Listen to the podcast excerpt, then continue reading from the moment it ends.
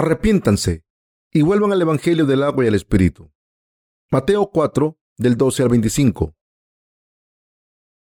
Cuando Jesús oyó que Juan estaba preso, volvió a Galilea y dejando a Nazaret, vino y habitó en Capernaum, ciudad marítima en la región de Zabulón y de Nectalí, para que se cumpliese lo dicho por el profeta Isaías cuando dijo, tierra de Zabulón y tierra de Nectalí, camino del mar, al otro lado del Jordán, Galilea de los gentiles, el pueblo asentado en tinieblas, vio gran luz, y a los asentados en región de sombra de muerte, luz le resplandeció.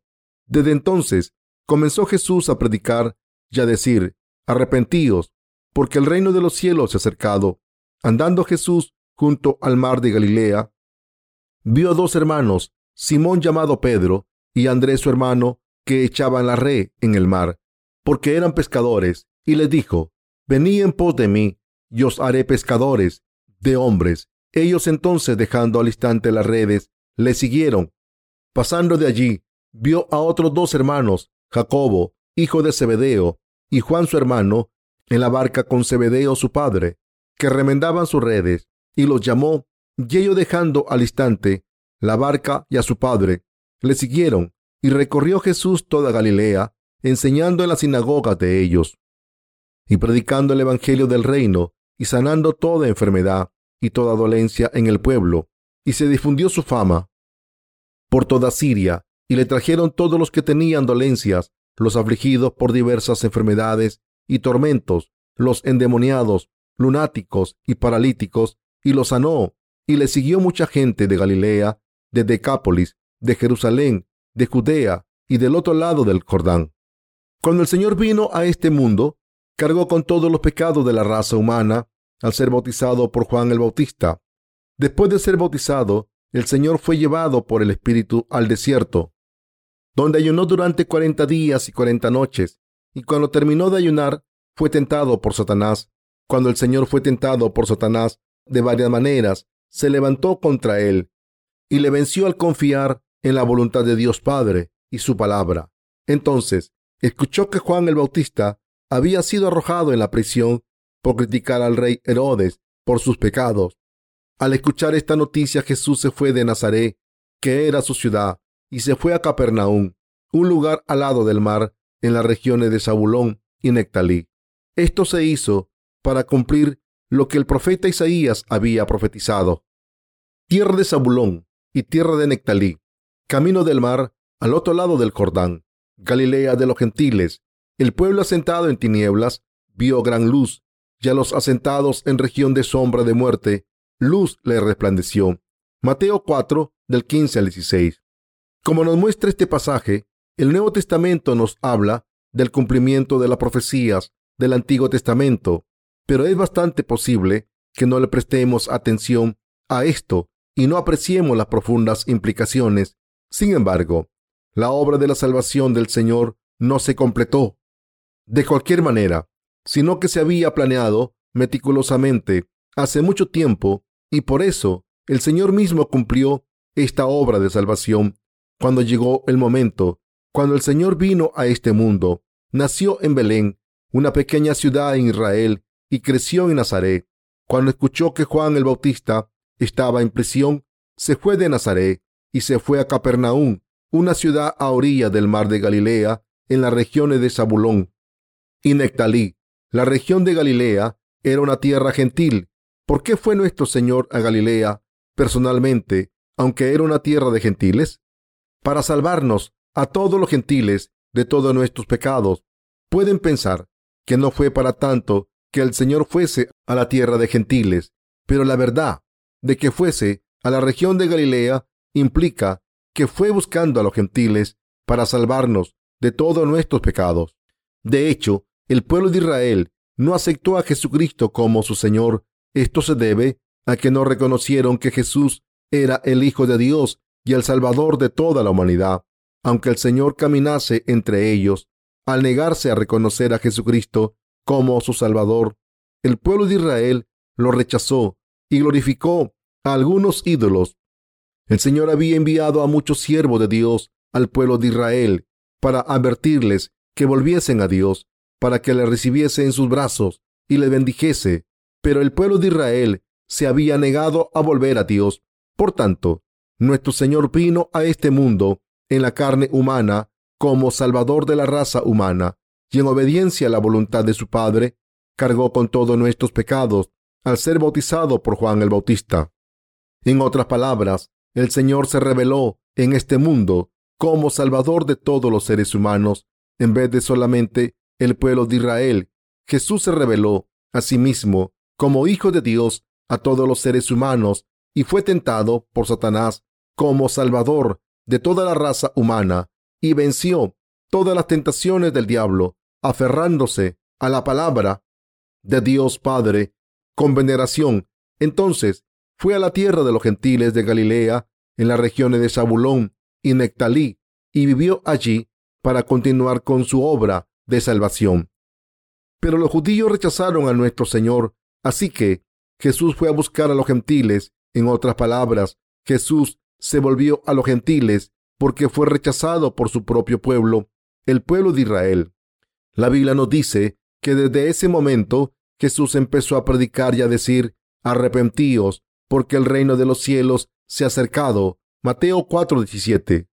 Esto se debe a que Israel rechazó la voluntad del Señor. El Señor vino a buscar a los gentiles para convertirse en su Salvador y se ha convertido en su Salvador. ¿Por qué vino el Señor a este mundo a buscar a los gentiles a pesar de que no son el pueblo escogido de Israel? Lo hizo porque el pueblo de Israel lo rechazó, como dijo el apóstol Pablo. Esto tiene una implicación importante, ya que demuestra que incluso los gentiles tienen ahora la oportunidad de alcanzar su salvación y todos pueden convertirse en hijos de Dios si aceptan la justicia de Jesucristo. Jesucristo ha cumplido la justicia de Dios Padre. Dicho de otra manera, como Jesucristo cargó con todos los pecados de la humanidad para siempre, a través de su bautismo, muerte en la cruz y resurrección de entre los muertos. Cualquiera que crea en la justicia de Dios de todo corazón puede ser salvado. El Señor nos ha dado esta oportunidad y bendición de convertirnos en el pueblo de Dios a todos los que aceptamos el Evangelio del agua y el Espíritu en nuestros corazones.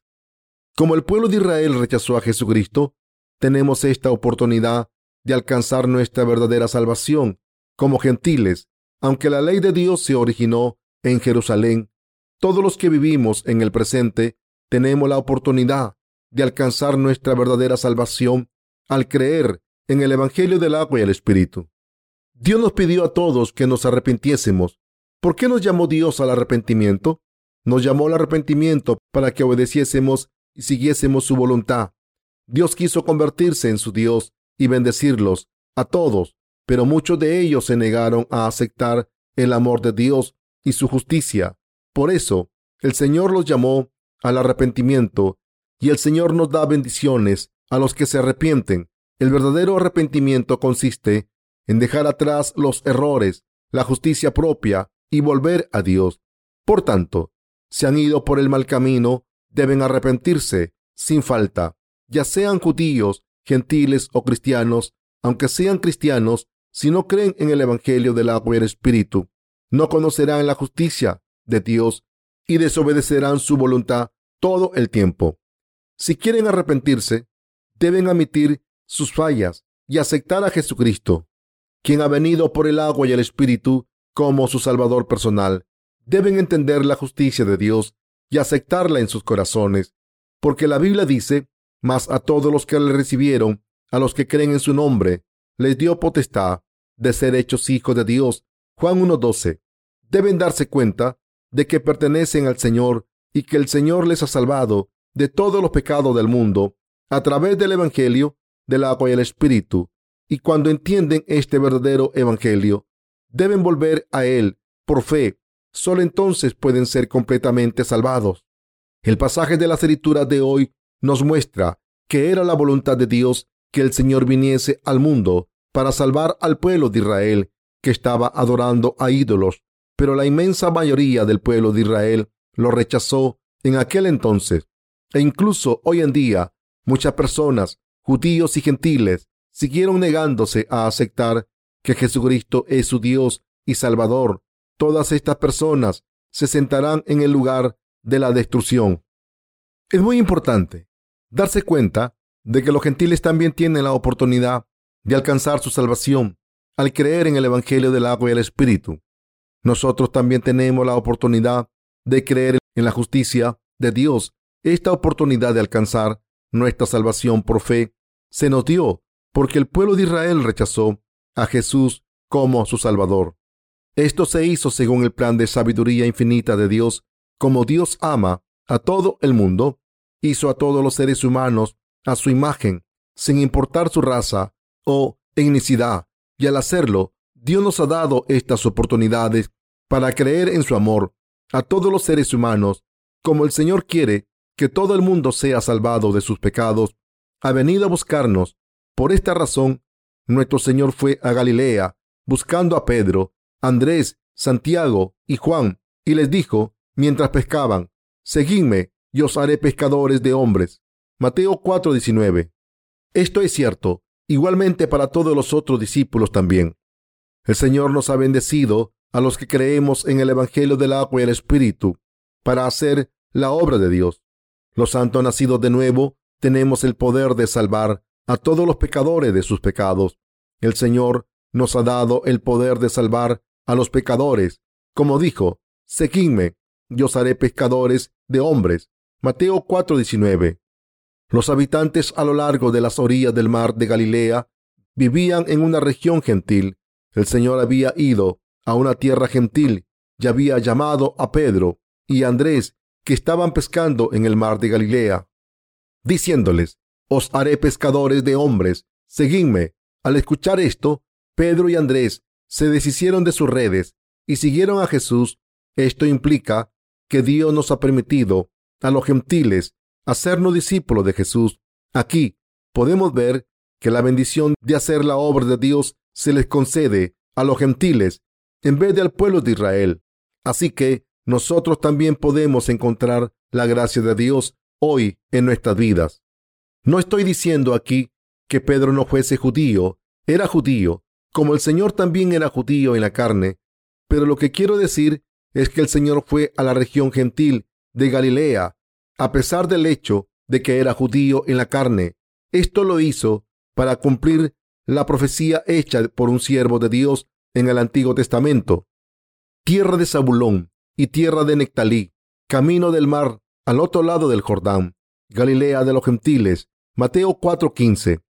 Como dice este pasaje, la tierra de Galilea no era una tierra judía, era una tierra gentil, pero el Señor fue allí y llamó a Pedro y Andrés mientras estaban pescando en el mar de Galilea y después llamó a Santiago y a Juan.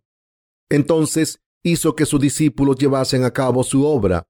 Esto nos muestra lo mucho que el Señor quiere a los gentiles, como nos ha dado el Evangelio de la salvación y como quiere que prediquemos el Evangelio del agua y el Espíritu por todo el mundo. Esta es la voluntad de Dios para todos nosotros. Cuando observamos al pueblo de Israel y su historia, vemos que su fe tiene mala fama. Adoraron a becerros de oro con tanto empeño que no volvieron a Dios, aunque fueron castigados por su idolatría. En ese momento, Jesús nació en este mundo, en la ciudad de Belén. Belén era una aldea rural y la región de Nazaret era considerada también rural y poco civilizada en aquellos días. Jesús nació y pasó su infancia en estos lugares tan rurales. Cuando Jesús cumplió los 30 años, fue al río Jordán y allí cargó con todos los pecados de la humanidad al ser bautizado por Juan el Bautista. Al cargar así con todos los pecados del mundo, mediante el bautismo que recibió de Juan el Bautista, Jesús llamó a los doce discípulos mientras cargaba con estos pecados y les hizo predicar el Evangelio del agua y el Espíritu a los israelitas primero. Pero a menudo fue a las regiones gentiles a predicar el Evangelio a los gentiles también. Nuestro Señor escogió al apóstol Pablo como su mensajero para los gentiles y hoy nos ha hecho predicar este mismo Evangelio del agua y el Espíritu. Hoy, a través de los gentiles, Dios está predicando el Evangelio del agua y el Espíritu a todo el mundo. Esta es la voluntad de Dios. Entonces, ¿Por qué decidió Dios hacer su obra a través de los gentiles en vez del pueblo de Israel? Esta es la sabiduría de Dios. A menudo se dice que los mejores y más astutos comerciantes del mundo son judíos. Esta es una percepción bastante común de que los judíos son buenos haciendo negocios y además de esto, también se han ganado la reputación de ser fríos y calculadores. El mercader de Venecia es un ejemplo típico de este prejuicio sobre los judíos que han prevalecido durante la mayor parte de la historia de Europa. Pero hay un contexto histórico para esto.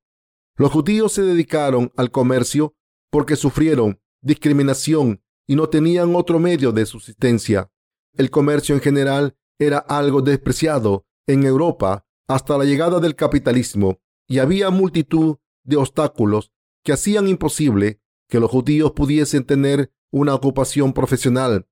Como resultado, los judíos se vieron forzados a dedicarse a la actividad comercial, particularmente a las finanzas, como su único medio de subsistencia. Entonces, su éxito provocó mucho resentimiento que sirvió para alimentar aún más la discriminación contra ellos. Aunque el antisemitismo no es tan prevalente ahora como lo era antes, no se ha extinguido completamente. Incluso en los Estados Unidos todavía hay personas que sienten odio por los judíos y la influencia que se cree que tienen. Otra razón por la que Dios decidió sustituir a los israelitas con los gentiles como sus siervos es que los judíos no obedecieron su palabra, aun cuando Dios fue a ellos y les pidió que se arrepintieran de su maldad.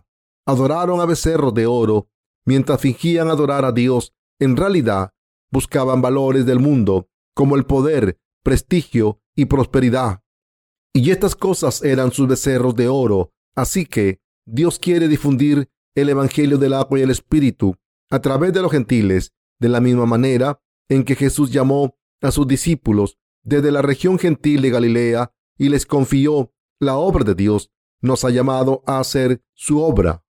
Predicar el Evangelio del agua y el Espíritu es una bendición maravillosa que Dios nos ha dado a todos nosotros.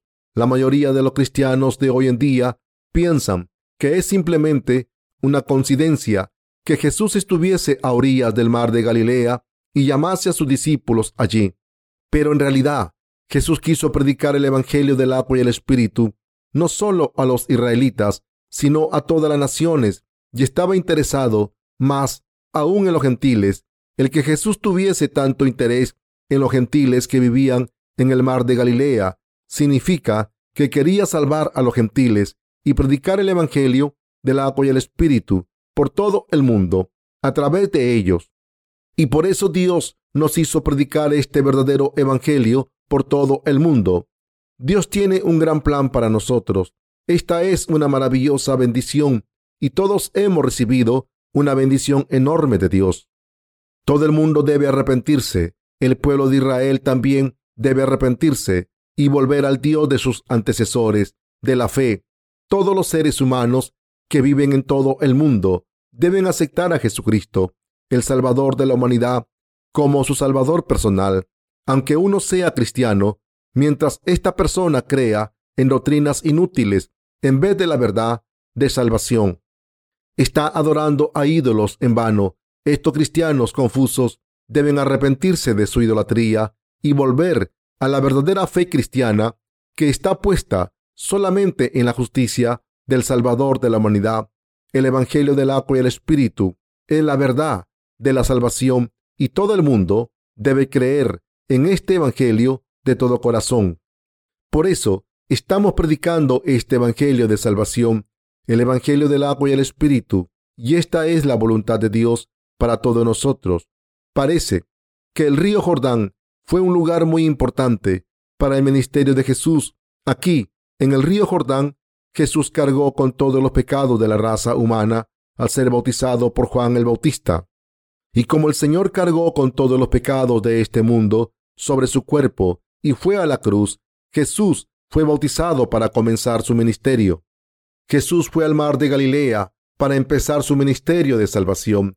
¿Por qué fue Jesús al mar de Galilea específicamente como el primer lugar donde empezar su ministerio cuando había vivido la mayor parte de su vida en Nazaret?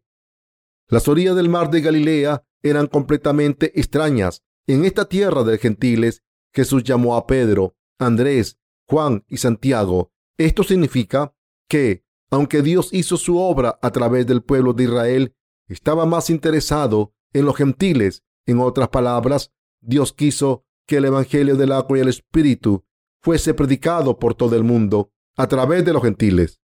¿Hay más gentiles o judíos? Hay muchos más gentiles que judíos. Se estima que hay unos 13,2 millones de judíos en el mundo. Comparado con esto, China tiene 1.300 millones de habitantes, mientras que el mundo entero tiene 6 millones en este momento. Y el Señor ama a todas estas personas, quiere salvarnos a todos sin importar nuestra raza o nacionalidad. Y por eso nos dijo que los que crean en el Evangelio del agua y el Espíritu serán testigos de su Evangelio en Judea, Samaria y los fines de la tierra. La predicación del Evangelio del agua y el Espíritu comenzó en Israel, pero cuando este Evangelio sea completamente predicado a los gentiles, volverá a Israel. Cuando el pueblo de Israel acepte finalmente a Jesús como su Salvador, la voluntad del Señor se cumplirá completamente. Sin embargo, como el pueblo de Israel era tan terco, los gentiles también tuvimos la oportunidad de creer en este Evangelio. El Señor nos ha dado el don de su verdadera salvación a todos los que creemos en su justicia. Como dice Juan 1.12, mas a todos los que le recibieron, a los que creen en su nombre, les dio potestad de ser hechos hijos de Dios. El pueblo de Israel había desobedecido a Dios durante mil años. Los gentiles también habían desobedecido a Dios, pero a pesar de esto, Dios predicó el Evangelio del agua y el Espíritu a los gentiles a través de sus siervos. Y gracias a esto recibieron su salvación y las bendiciones de Dios al creer en este Evangelio. En otras palabras, los gentiles aceptaron como su propia salvación el bautismo que Jesús recibió de Juan el Bautista y la sangre que derramó en la cruz. Así que sus corazones y el corazón de Dios estuvieron llenos de gozo. Así es como la voluntad de Dios se cumplió y por eso el Señor dijo, porque de tal manera amó Dios al mundo, que ha dado a su Hijo unigénito, para que todo aquel que en él cree no se pierda, mas tenga vida eterna. Juan 3:16. Dios amó a todo el mundo sin distinción. Debemos recordar siempre en nuestros corazones que nuestro Señor nos ha amado así. Pasemos a Mateo 4 del 23 al 25. Y recorrió Jesús toda Galilea, enseñando en las sinagogas de ellos y predicando el Evangelio del reino y sanando toda enfermedad y toda dolencia en el pueblo. Y se difundió su fama por toda Siria y le trajeron todos los que tenían dolencias, los afligidos por diversas enfermedades y tormentos, los endemoniados, lunáticos y paralíticos, y los sanó. Y le siguió mucha gente de Galilea, de Decápolis, de Jerusalén, de Judea y del otro lado del Jordán. Como indica este pasaje, Galilea fue la zona principal del ministerio de Jesús cuando estuvo en esta tierra. El Señor cumplió la salvación de la raza humana mientras estuvo en este mundo. Lo primero que el Señor hizo en su ministerio fue cumplir la justicia de Dios. La salvación de todo el mundo fue preparada exclusivamente por nuestro Señor. Ahora, el primer paso es arrepentirse de los errores propios para volver a Dios. ¿Qué debemos hacer para volver a Dios? En primer lugar, debemos arrepentirnos de nuestras creencias equivocadas y volver al Evangelio del agua y el Espíritu. En otras palabras, debemos arrepentirnos de haber adorado a becerros de oro y volver a Jesucristo, quien ha venido por el Evangelio del agua y el Espíritu. De lo contrario, nadie puede ser salvado de sus pecados.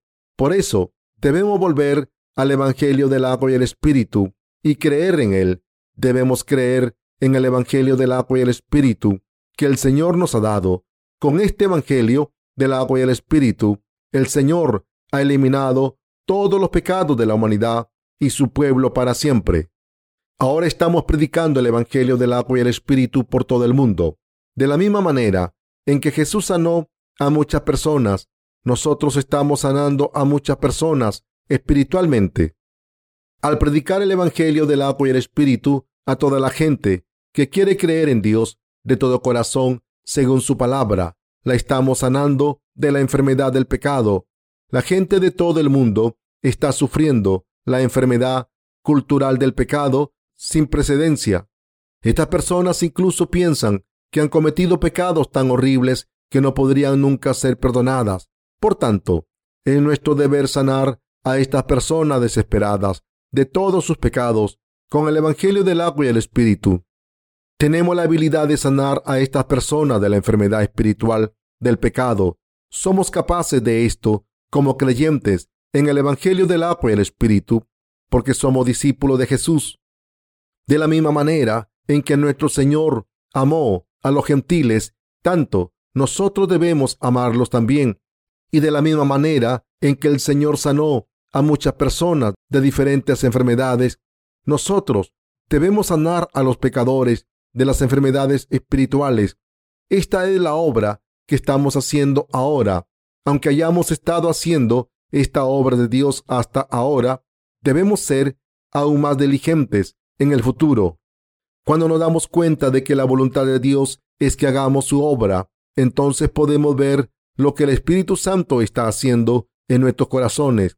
Gracias al Espíritu Santo en nuestros corazones, podemos predicar el Evangelio del agua y el Espíritu a todas las personas enfermas espiritualmente a nuestro alrededor. Ahora me gustaría pasar los próximos minutos haciendo hincapié en esta cuestión y terminar el sermón. Nuestro Señor está haciendo la obra de Dios a través de los que creemos en el Evangelio del agua y el Espíritu. Juan el Bautista cumplió sus funciones por completo hasta que Dios lo recibió en sus brazos. ¿Qué hizo Juan el Bautista en este mundo entonces? Hizo dos cosas muy importantes. En primer lugar, pasó a Jesucristo todos los pecados de no solo el pueblo de Israel, sino de todo el mundo. Y en segundo lugar, dio testimonio de esta verdad de salvación. Lo que testificó era que Jesús es el Mesías y el Hijo de Dios. A través de su testimonio, Juan el Bautista hizo saber al mundo entero que Jesús vino a este mundo como el Cordero de Dios, cargó con todos los pecados de la humanidad. Al ser bautizado por Juan el Bautista, eliminó todos los pecados al sacrificarse como el chivo expiatorio del Antiguo Testamento. Murió para eliminar los pecados del pueblo de Israel. Otra de las funciones de Juan el Bautista fue señalar los pecados de la gente. Incluso reprendió al rey Herodes con dureza por sus pecados y por eso fue martirizado. Al mismo tiempo, Juan el Bautista era tan humilde que cuando sus discípulos le dijeron, como todo el mundo iba a Jesús, les dijo, respondió Juan y dijo, no puede el hombre recibir nada si no le fuere dado del cielo. Vosotros mismos me sois testigos de que dije, yo no soy el Cristo, sino que soy enviado delante de él. El que tiene la esposa es el esposo. Mas el amigo del esposo que está a su lado y le oye, se goza grandemente de la voz del esposo. Así pues, este mi gozo está cumplido. Es necesario que él crezca, pero que yo mengüe. Juan 3, 27 al 30. De esta manera, Juan el Bautista se humilló ante el Señor y le dio toda gloria. Mereció que Dios le llamase como representante de la humanidad para pasar todos los pecados del mundo a Jesucristo como el Señor cargó con todos los pecados del mundo al ser bautizado por Juan el Bautista, murió en la cruz mientras cargaba con estos pecados y se levantó de entre los muertos. Así se ha convertido en el Salvador para todos los que creen en esta verdad. El Señor ha hecho posible que todos seamos salvados de todos nuestros pecados, solo si creemos en la justicia de Dios. En otras palabras, todos podemos ser salvados si aceptamos a Jesucristo como nuestro Salvador. Y para dar testimonio de esto, Juan el Bautista tuvo que venir. Una vez Juan el Bautista terminó todas sus obras, Jesús empezó a gritar en el mar de Galilea, arrepentíos porque el reino de los cielos está cerca. Todo el mundo debe volver a la justicia de Jesús por fe. Quien haga esto puede entrar en el reino de los cielos y quien crea en la justicia del Señor puede ir al cielo. ¿Qué hay de ustedes? ¿De verdad creen en la justicia de Jesucristo? Este mundo está a punto de sufrir una terrible tormenta. Aunque ahora estemos tranquilos, todos podemos presentir que caerán sobre nosotros desastres de todo tipo. Cada vez hay más desastres naturales en todo el mundo y las hambrunas a nivel global causarán una crisis alimentaria en la que morirán muchas personas. Hay muchas enfermedades que pueden convertirse en pandemias, desde el azar hasta la gripe aviar e incluso la malaria. Cada vez hay más señales de esto por todo el mundo. Ahora estamos viviendo en la calma antes de la tormenta. Antes he pasado algún tiempo escribiendo algunas palabras que irán en la cubierta delantera de mi serie de cinco volúmenes acerca del Evangelio de Mateo, y en ella hablo de los desastres naturales que ocurrirán al final del mundo. Mientras escribía me di cuenta de que estamos en la era del caballo negro descrita en el libro del Apocalipsis. En este libro se mencionan cuatro eras, la del caballo escarlata, el caballo negro, el caballo blanco y el amarillo. Y ahora estamos al final de la era del caballo negro. En la cubierta delantera de mi serie de sermones sobre el Evangelio de Mateo, he hablado de cómo estamos viviendo en tiempos peligrosos. Estamos viviendo en tiempos difíciles y peligrosos. Cuando prediquemos el Evangelio del agua y el Espíritu completamente, lo que tenga que venir vendrá seguro. Ahora estamos en la era del caballo negro. Los precios de los alimentos básicos han aumentado de manera excesiva. Una de las causas de esto es el precio del petróleo, que no deja de subir y ha llevado a muchos países a buscar fuentes alternativas de energía. El maíz, por ejemplo, está cada vez en más demanda porque puede convertirse en etanol. Así que, en vez de ser utilizado como fuente de alimentos, el maíz está siendo utilizado cada vez más como fuente de energía alternativa y por eso el precio está subiendo tanto que es inasequible en los países subdesarrollados, lo que es aún más preocupante que la crisis alimentaria global es el calentamiento global. Los científicos han avisado de que si no se hace algo para detener el calentamiento global, los cambios climáticos tendrán consecuencias catastróficas. Estamos viviendo en unos tiempos muy peligrosos. Por tanto, todo el mundo debe volver a Jesucristo y creer en el Evangelio del agua y el Espíritu antes de que sea demasiado tarde. Esta es la única manera de ser librado de la destrucción inminente. Todos debemos volver a Jesucristo, quien vino por el Evangelio del agua y el Espíritu, y todos debemos creer en Él. Solo entonces podemos entrar en el reino de los cielos. El Señor está diciendo que estos tiempos son como los de Noé, este mundo será destruido repentinamente, pero aunque la destrucción del mundo esté cerca, muchas personas están demasiado ocupadas con sus cosas y no están dispuestas a creer en la salvación que el Señor les ha dado a través del Evangelio del agua y el Espíritu. El Señor dijo que todas estas personas serán destruidas porque se niegan a preparar la fe que les podría haber salvado. Pero a los hijos de Dios, el Señor dijo que no vendría como un ladrón. Los que creemos en el Evangelio del agua y el Espíritu podemos saber que el Señor volverá, de la misma manera en que estamos predicando el Evangelio del agua y el Espíritu. La palabra de Dios acerca del fin de los tiempos deberá cumplirse al mismo tiempo, aunque algunas personas creerán en el Evangelio del agua y el Espíritu, otras lo rechazarán. Sin embargo, el Señor está ofreciendo la oportunidad a todo el mundo de creer en este verdadero Evangelio. La puerta está abierta para que prediquemos el Evangelio por todo el mundo. No tardaremos en predicar el Evangelio del agua y el Espíritu por todo el mundo. Como discípulos de Jesús, debemos creer en este Evangelio del agua y el Espíritu y trabajar duro para darle la remisión de los pecados a todo el mundo. Nuestro deber es curar las almas de la gente. Dicho de otra manera, debemos ayudar a todo el mundo a recibir la remisión de los pecados a través del Evangelio del agua y el Espíritu. Esas personas irán al cielo entonces.